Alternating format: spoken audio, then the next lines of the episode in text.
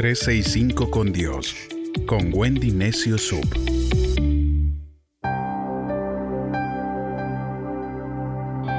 ...12 de abril...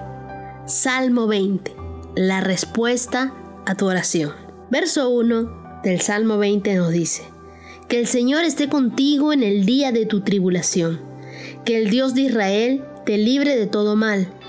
...que desde su santuario te envíe ayuda que desde Jerusalén te fortalezca, que recuerde con agrado lo que le has brindado, tus sacrificios y ofrendas quemadas, que Él te conceda lo que tu corazón anhela y haga realidad todos tus planes, que haya griterío de júbilo cuando sepamos la noticia de tu victoria, que se agiten las banderas en alabanza a Dios, por todo lo que ha hecho en favor tuyo.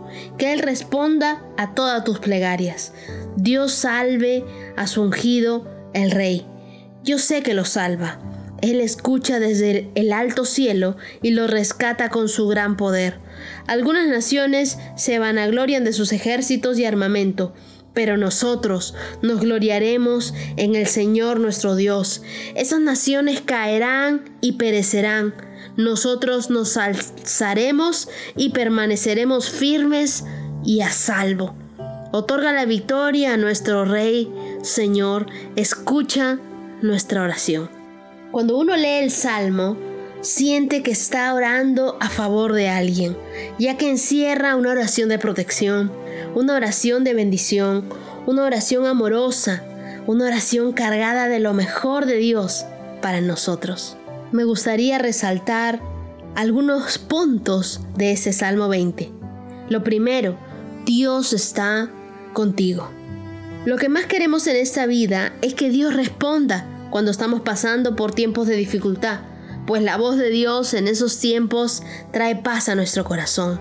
Su sola palabra nos hace saber que estamos protegidos de todo mal, pues no solamente promete estar con nosotros siempre, sino que nos habla de su fidelidad.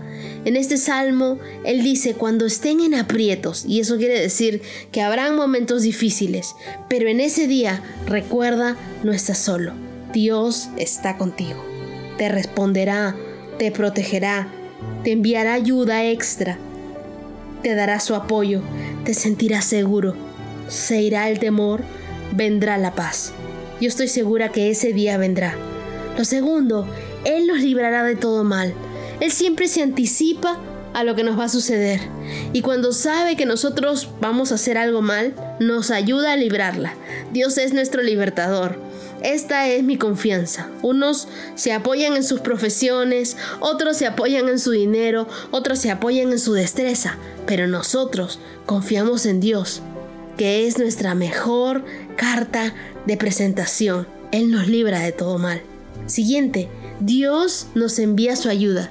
Yo me imagino a los ángeles movilizándose en tu ayuda y también veo puertas abiertas, personas movidas en lugares estratégicos para agendar ayuda a tu favor.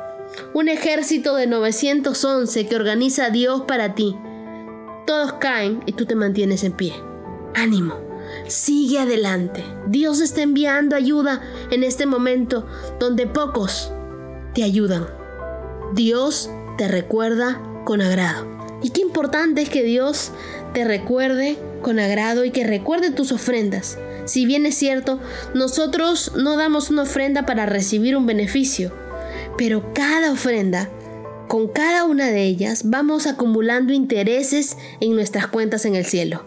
Así que hay un libro registrando cada lágrima, hay un registro en ese libro de la vida también hay un registro de ofrendas, hay un registro de recompensas también. No te imaginas lo que Dios tiene preparado para ti. Te sorprenderás. Dios se acuerda de ti y de tus ofrendas y de lo que tú haces por otros con agrado. Dios es cumplidor de sueños.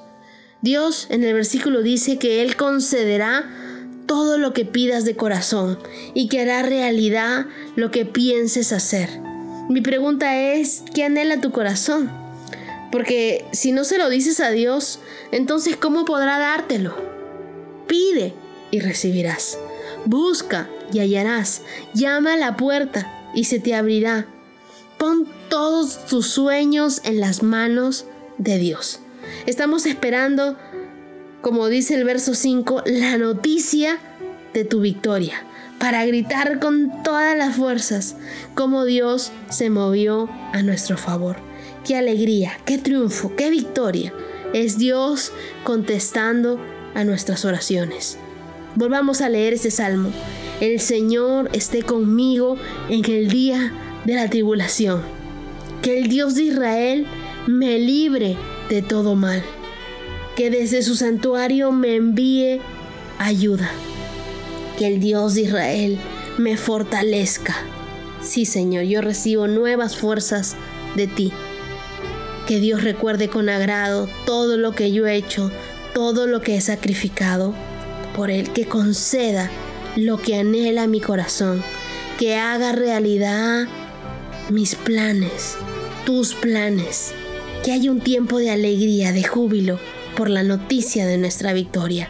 Que Dios responda a nuestras plegarias, que Dios responda a nuestras oraciones.